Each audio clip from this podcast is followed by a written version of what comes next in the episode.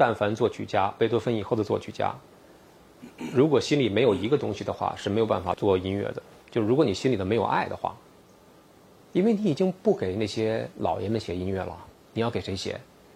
不可能是给老百姓写，不可能。到今天为止，也没有哪个艺术家说我一定要为这个人民去做事情，不是。他首要的一个任务是他先给自己做作品。如果你连自己都感动不了的话，你不可能感动其他的人。所以我一直认为，艺术家是最自私的，而且自私到极致才可以。你只有自私到极致的时候，你才可以去把自己表达到极致，别人才有可能产生共鸣。